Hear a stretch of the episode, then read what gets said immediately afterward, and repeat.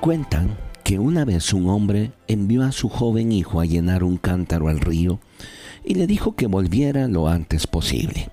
El joven obedeció y fue hacia el río mientras su padre lo observaba de lejos.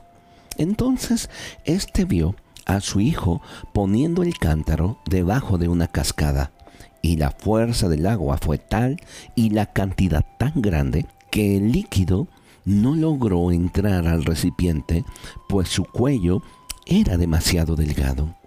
Cuando el hijo llegó con el cántaro, le mostró cómo el cuello del mismo había sido roto por el fuerte y constante golpear del agua.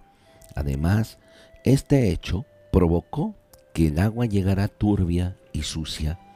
El padre preguntó entonces, ¿por qué simplemente no sumergiste el cántaro en el río?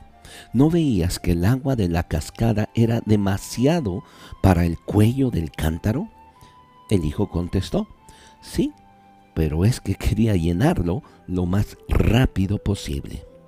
Muchas veces en nuestra vida tratamos, entre comillas, de llenarnos a nuestro tiempo en un mundo acelerado y convulsionado.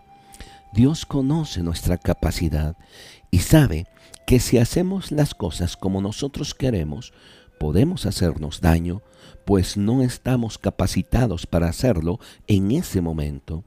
Por eso logramos las cosas a medias y el agua que conseguimos no es pura ni cristalina, al contrario, turbia.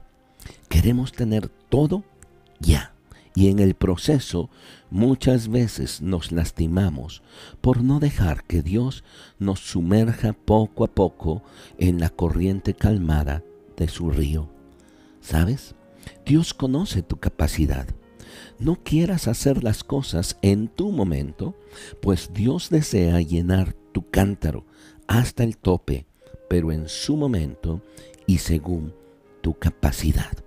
La Biblia nos enseña que en Dios tenemos un propósito y tenemos que aprender a descubrir ese propósito por el cual estamos aún con vida.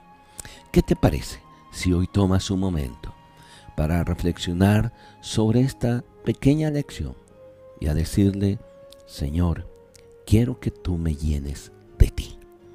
Muchas gracias por tu atención.